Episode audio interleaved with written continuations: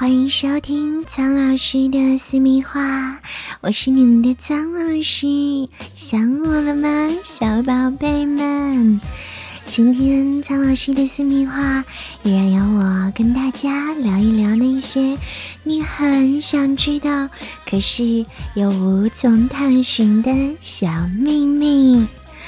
很多人都觉得聊天这件事情，当然是放在爱之前，两个人彼此暧昧的时候啦。其实并不是这样哦，两个人爱之后的交流，其实更加可以促进感情，甚至可以提高性爱质量哦。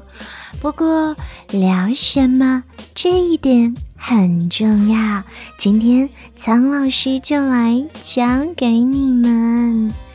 两个人刚刚做完，那兴趣正浓，不妨趁这个时候策划下一次的性爱大餐了，有助于增强两个人对美妙性爱的期待感。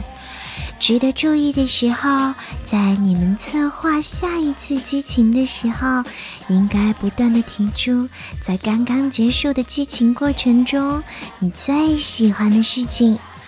另外呢，也可以巧妙的指出你不太喜欢的部分，好好的让对方清楚下一轮应该避免哪些问题。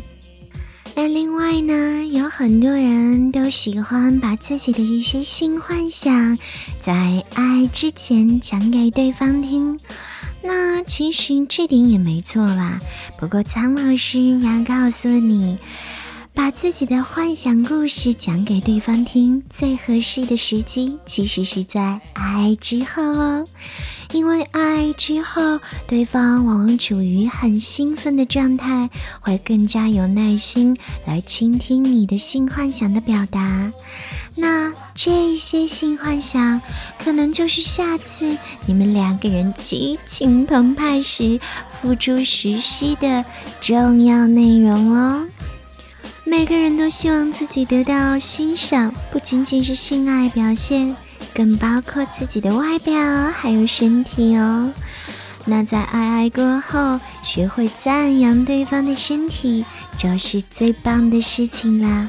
你可以亲口告诉他，抚摸他的身体给你的那种心动的感受。你觉得对方的身体曲线是怎么样的优美，或者说他的臂膀是怎样的强壮？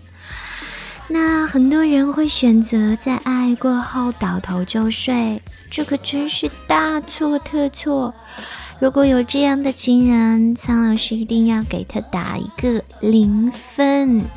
因为你没有意识到对方正在期待更多爱的动作或者语言表达，所以用一些好听的话在性爱之后来赞美对方，表达你的感受非常重要。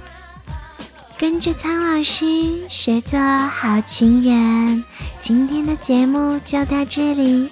喜欢苍老师的话，记得关注我哦。